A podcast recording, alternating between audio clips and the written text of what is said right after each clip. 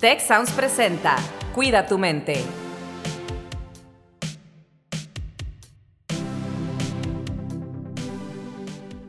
Hola, ¿qué tal? Bienvenidos a un episodio más de Cuida tu mente. Soy Rosalinda Ballesteros y como cada eh, episodio a veces nos falla, pero el día de hoy sí estamos los dos. Me acompaña Carlos Ordóñez. ¿Cómo estás, Carlos?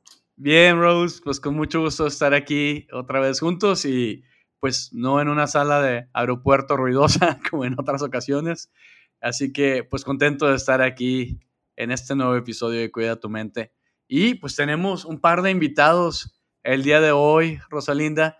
Tenemos a Carlos Riola, que es nuestra compañera en el TEC, coordinadora de la Oficina de Género y Comunidad Segura. Y también tenemos a Víctor Hugo Bernal, que es coordinador de estrategias preventivas y de investigación con perspectiva de género en la Oficina de Género y Comunidad Segura del TEC de Monterrey.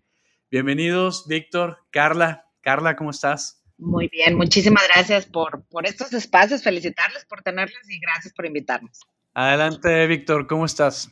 Un gusto estar por acá con ustedes. Muy contento, muy emocionado de hablar de los temas y estar en este espacio. Muchas gracias por la invitación, Carlos, Rosalinda, Carla. Pues excelente. El día de hoy queremos hablar de un tema eh, específicamente para el cual ustedes eh, son muy importantes dentro de la estrategia que tiene el Tecnológico de Monterrey, incluido TecMilenio, y por ello los invitamos. Entonces vamos a hablar de cómo podemos ser resilientes frente a la LGTB-fobia. Y lo primero que yo le preguntaba a Carla antes de entrar es si este término es un término correcto, pero ¿qué es la LGTB-fobia? Cuando hablamos de las LGBT fobias, tenemos que remitirnos al concepto de la homofobia, ¿no? La homofobia surge como un concepto para explicar, eh, se abordaba de la ego y la, voy a decir, hacia adentro y hacia afuera, eh, tener un rechazo hacia la homosexualidad. ¿no? En algún momento, como hemos ido aprendiendo sobre la diversidad, hoy se habla de las LGBT fobias cuando tanto una persona puede sentir cuando se va reconociendo como parte de la diversidad, ir sintiendo que algo no está bien, que no, no pertenecer o no reconocerse, o bien, por otro lado, también que al exterior una persona cuando reconoce, vive, este, puede decir, tiene de cerca la diversidad, sentir un, puede decir, un rechazo o manifiesto o finalmente también conductas de discriminación manifiestas, incluso llegando hasta el asesinato. Víctor, eh, ¿cómo podríamos identificar si tenemos esta LGBT-fobia ya interiorizada? ¿Hay algunas características sobre esto? Sí, muchas gracias Carlos por la pregunta. Es importante que podamos identificar que las LGBT-fobias, si bien son comportamientos que de pronto podemos observar, estas se sustentan en todo un sistema cultural que regula la sexualidad. Estas violencias físicas, simbólicas, psicológicas, se sustentan en este sistema estructural en el cual algunas personas se perciben con el derecho de ejercer violencia hacia otras personas que rompen la normativa heterosexual, pero que podamos identificar que estos comportamientos se sustentan en una serie de creencias y estructuras sociales que posibilitan esto. De pronto algo que hemos ido aprendiendo, analizando la historia de la sexualidad, es que vivimos en una cultura en la cual se privilegia la heterosexualidad se asume la heterosexualidad como lo normal, lo correcto, y se invisibiliza todas las demás formas de la sexualidad. Entonces, lo, interesante es poder colocar esto en un primer momento en la mesa y visibilizar que la sexualidad es diversa, para en un segundo momento comenzar ahora sí a trabajar en comportamientos concretos, Carlos. Muy bien, y entonces, o sea, esta em, postura o esta idea que a lo mejor algunas personas pueden tener, que hay ciertos eh, paradigmas que son los predominantes, eh, tendrían que cambiar de origen, pero mientras eso sucede o a la par de, lo, de que eso sucede, entonces, por ejemplo, si yo observo a alguien que está presentando eh, actitudes que tienen esta característica de LGBT-fobia, ¿qué puedo hacer yo, por ejemplo, o cómo puedo contrarrestar a lo mejor esta visión tan unilateral que pueda tener la persona de la sociedad o de las comunidades o en general de, cómo deben ser las cosas? Mira, cuando tenemos, digo que hoy es una realidad, es decir, reconocemos que el mundo es diverso y por tanto hay diversas opiniones y diversas creencias. Sin embargo, hoy por hoy, justo por lo que nos decía Víctor en relación a eh, se ha categorizado o se ha etiquetado, ¿no? Que la, que la diversidad sexual o todo aquello que salga fuera de la heterosexualidad tiene ciertas características que, que también tengo que decirlo, que cada vez son más sutiles estas LGBT fobias en el sentido de cómo intervienen, ¿no? Es decir, ya nadie llega y se planta y dice yo soy eh, homofóbico o homofóbica o yo soy transfóbico. No, no se plantea así, pero lo que sí es cierto es que hoy por hoy la diversidad requiere, voy a decirlo así, de revisar pues todos estos sistemas de creencias y ha habido proyectos maravillosos en relación a pues cuestionar el cómo eh, los apoyos familiares, los apoyos en los entornos académicos son necesarios para justamente reeducarnos en estas temáticas, ¿no? Eh, justamente hace poco teníamos una charla sobre, sobre esta temática y, no, y hay un planteamiento muy bello en relación a que para ah, dar apoyo familiar, por ejemplo, cuando aunque alguien diga, es que yo no estoy a favor de este tema, ¿no? Me duele este tema, ser como muy conscientes que el, apoyo familiar, el afecto familiar, a pesar de que no entienda conceptualmente la pansexualidad, la, ¿no? la homosexualidad, ayuda para que las personas se sientan parte de, parte de, y la única, y voy a decir, la manera de entrarle a las resistencias eh, siempre ha sido a través del afecto, ¿no? La ILGA que es una asociación de gays, lesbianas, bisexuales y trans, tiene un ejercicio muy bonito, ¿no? Que te va acercando hacia, hacia la diversidad. Entonces, entre más lejos la sientes y la, es decir, una pregunta que te hacen en un ejercicio es, bueno, si conocieras a alguien de la diversidad, ¿qué sientes, no? Pues es, pareciera que, que hay pocas emociones y hay como esta idea de, pues no, no interfiere conmigo, pero a medida de que siento más cercana a la diversidad, es decir, si mi hijo mi hija, si, ¿no? Si mi pareja, si yo mismo hoy me descubro y me reconozco como parte de la diversidad, el discurso de la resistencia cambia, ¿no? Entonces, hay que decir, la reeducación no puede estar fuera de, ¿no? de, las, de las emociones. Y creo que eso también embona con lo que decía Víctor, ¿no? De que en la sexualidad pareciera que los temas todos de la sexualidad, pero de la diversidad están como separados de las emociones. ¿Y cómo se podría trabajar, Carla, desde las emociones? No sé si puedas explicarme un poco más para, para entender. Eh, sí entiendo que no se puede separar porque la persona no es en, en un vacío, ¿verdad? Está en un contexto, está en una comunidad, eh, las emociones se experimentan eh, en el cuerpo y tienen que ver con los estímulos que, que estamos recibiendo, pero ¿cómo sería trabajarlo de manera integral? de manera integral tendríamos que decir es, ¿qué me has, o sea, qué he aprendido yo, por ejemplo, de la diversidad sexual y qué siento cuando, ¿no? Cuando está alguien cercano a mí en base a esos, ¿no? Aprendizajes que yo tengo, ¿no? ¿Qué he hecho con esa información que, que he recibido en y cómo lo siento y cómo incluso me relaciono con la diversidad sexual, ¿no? esa parte donde no queda fuera la, emoción y las tengo que reconocer todas, todas las que están. De hecho, hay un concepto que tiene Marina Castañeda, em, que tiene un libro muy bonito que se llama de la experiencia homosexual, en donde plantea, bueno, incluso una persona de la diversidad que se va reconociendo tiene que trabajar sus propios introyectos para poder a partir de ello eh, hacer uso no solamente de lo que sabe de sí, sino de también de lo que siente y aprendió de sí desde estos discursos normativos, ¿no? O sea, si yo siempre aprendí que la palabra gay, que la palabra joto era algo negativo, era algo peyorativo, era algo que no había posibilidad o que estaba asociado con VIH, eh, no tener parejas estables, etcétera, etcétera, esa, eso, como lo vivo yo y como lo siento yo y qué hago a partir de ello, ¿no? Y, y hay que decirlo que hoy muchas familias cuando reciben una noticia, también una parte está en tratarlo de entender y en, y en lo que siento, ¿no? Y esa es la parte importante como a decir es, no, no lo debemos de separar, pero sí debemos de voltear a ver que tratar de entender va a dar, voy a decir, una, una, una lógica desde este discurso heteronormativo y lo que tenemos que poner sobre la mesa es qué estoy sintiendo, ¿no? La, la, frase que se ha dicho es, pues sigue siendo la misma persona, ¿no? Hoy tienes más información de lo que le atrae de sus fantasías o de su expresión de género, de sus identidades, pero sigue siendo esa misma persona y sigue siendo una persona valiosa. Muchas gracias, Carla.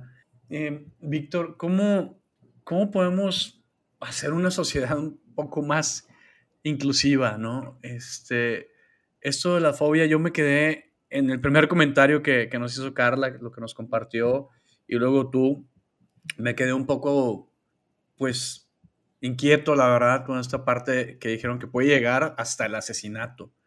O sea, tan fuertes son las fobias que alguien, una persona puede sentir en contra de otra, que puede llegar a esta cosa tan grave como un asesinato. Entonces, ¿cómo podríamos pues manejar mejor esto? ¿Cómo podríamos em, pues entender mejor y no llegar al odio, no llegar a una, una cuestión así tan grave como la que decíamos? ¿Cómo, ¿Cuál es el punto medio o cómo podemos trabajar esto? Porque la verdad es que sí me quedé pensando mucho cuando escuché esa parte y, pues no es algo que queremos para nadie, ¿no? En esta sociedad. Gracias, Carlos, por la pregunta para poder prevenir y avanzar sobre el tema, es importante también conocer cómo funcionan las emociones. O sea, emociones como el miedo, la culpa, el rechazo, son emociones también políticas que hemos observado en ciencias sociales. De pronto vivimos en un sistema en el cual se nos socializa para concebir la no heterosexualidad como un lugar de desprecio, burla, no reconocimiento. Todas, todos, todes desde la infancia aprendemos estos significados y a partir de ahí es que vamos concibiendo a la diversidad sexual como un lugar de rechazo, ¿no? Ahí tendríamos que empezar a incidir y es el gran papel que tienen los espacios educativos, como desde la infancia poder formar en la diversidad. Existen diversidad de experiencias y que todas las existencias son válidas y dignas. Ahí podría ser pieza clave. En un segundo lugar, el papel de los docentes. Cuando en mi salón de clases ocurre alguna situación, cómo favorecer un espacio seguro para que pueda mandar el mensaje a mi grupo de la importancia del respeto y la inclusión de todas las personas. Estos serían los, los elementos claves para poderlo hacer desde el ámbito educativo. También desde el ámbito de las familias, cómo, cómo garantizar un crecimiento desde la libertad desde la pluralidad de opiniones y no reproducir discursos em, que vienen a violentar a las personas. Serían las dos grandes dimensiones, el trabajo con la familia y, en las escuelas. Claro, y creo que esto es, es muy importante y ahí entonces yo le daría seguimiento, por ejemplo, conforme vamos creciendo, ¿verdad? En, en, nuestro desarrollo, en la educación, en donde estemos, por ejemplo, en el caso de nosotros que trabajamos con eh, preparatoria, licenciaturas, posgrados, ¿verdad? O sea, ¿qué acciones tomamos nosotros como institución para trabajar esto? Nada más como para terminar la idea de, es en la educación, pero cualquier persona en el punto en el que esté, eh, aún si previamente en su proceso educativo básico eh, no había explorado sus emociones y cómo está reaccionando, por ejemplo, puede hacerlo aún así a los 18 o a los 40 o a los 80. Sí, en, el sentido de, fíjate, yo diría educarnos y reeducarnos, porque tiene que ver mucho de así el, el sistema en el que, voy a decir, que hemos aprendido tiene que ver con ver una sola forma de expresión, ¿no? Que tiene que ver con esta heteronorma. Reaprender y, ¿no? Como valorar y darle un significado a esta, a esta diversidad sexual, que además tengo que hacer, decirles también, ¿eh?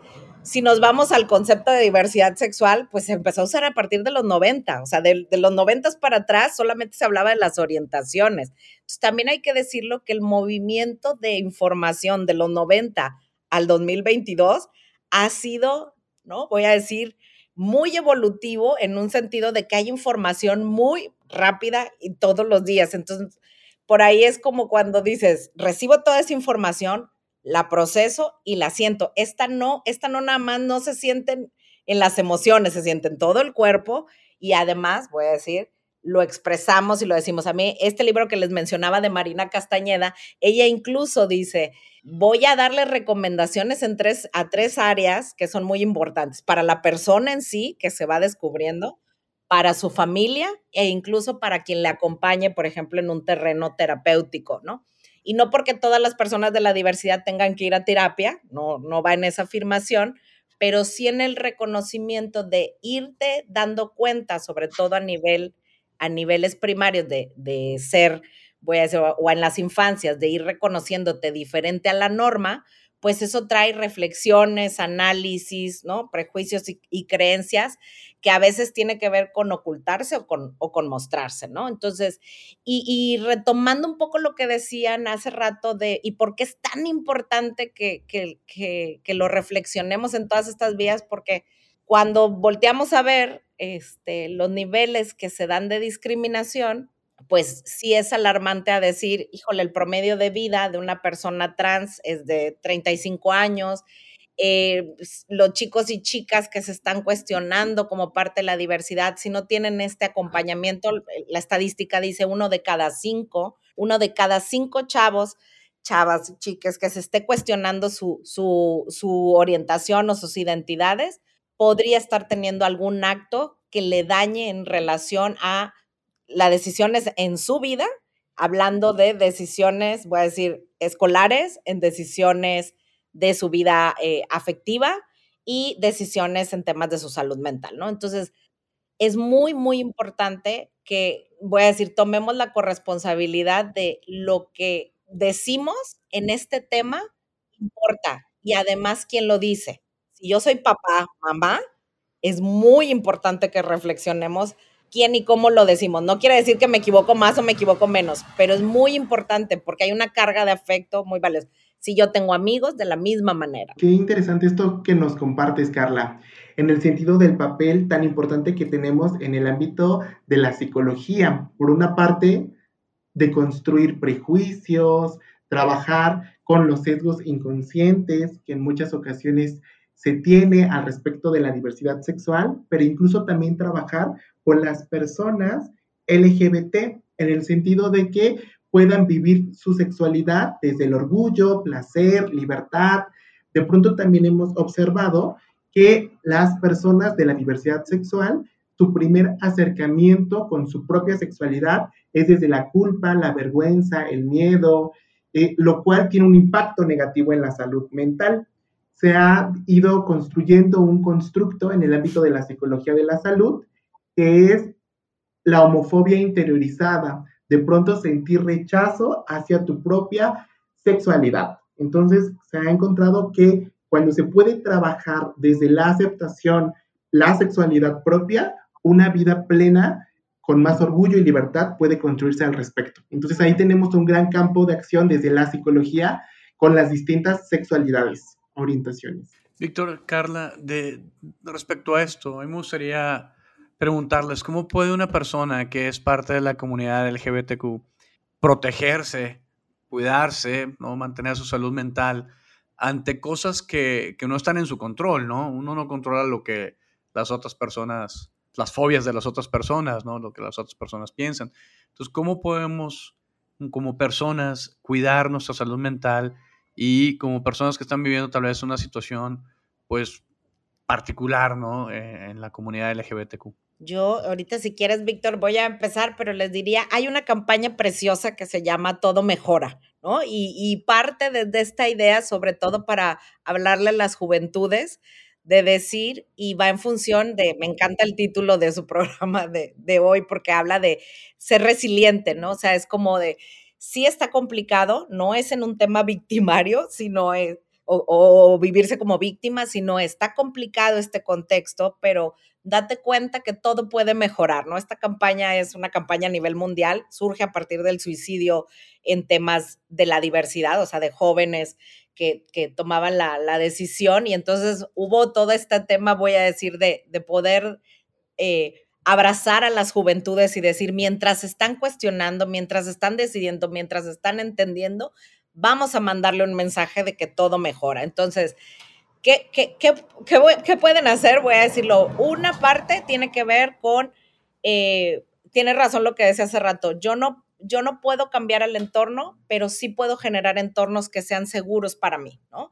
Entonces tiene que ver en dónde puede mi expresión, porque si mi expresión de género o mi identidad transgrede la heteronorma nada más por cómo me ven, pues ahí hay que ser bien conscientes de que puede haber una agresión. Y no quiere decir que te tengas que estar como un poco con lo que se dice con las mujeres, ¿no? De, es que vístete de cierta manera para que no te agredan. Pues sabemos que esa no es la, lógica que queremos. Sin embargo, sí hay un tema de cuidado. Entonces, igualito aquí, ser como muy consciente de, las identidades y las expresiones en temas de, que una transgresión siempre puede haber, ¿no? Voy a decir, eh, agresiones y entonces desde ahí es como ser muy consciente que eh, eh, ese espacio seguro lo puede ir creando con quien primero redes de apoyo, o sea, quiénes, quiénes están conmigo, eh, con quién puedo hablar de cómo me siento, de expresarme, ser la libertad, la libertad de ser quien yo necesito ser.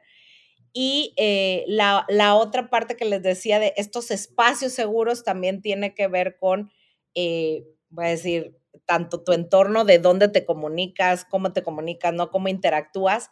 Esa parte suena como muy sencilla, pero a medida que hay más juventudes, es importante como señalarla, ¿no? Porque los espacios, voy a decir, de ligue, de interacciones, etcétera, se dan eh, hoy por hoy más en esos entornos. Anteriormente se decía, bueno, van a discotecas y demás, no, hoy se dan estos entornos. Y bueno, como, como en todos los espacios, eh, puede haber situaciones de inseguridad. Entonces es importante en ese sentido. Y yo agregaría un poco que hoy la, frase es, eh, hay un coming out, ¿no? Hay una salida de los jóvenes en estos temas y hay justo por esa falta de actualización y de información una entrada al closet de los papás, ¿no? O sea, hay mucho temor y los papás de no me quiero equivocar, no quiero decir algo fuera de. Entonces tenemos a papás y mamás como muy preocupados de cómo entrarle al tema y eso, pues bueno, sabemos que en dinámicas a veces puede también, eh, voy a decir, acarrear problemas. Entonces es importante decir, o yo cerraría con esa parte de todo mejora, ¿no?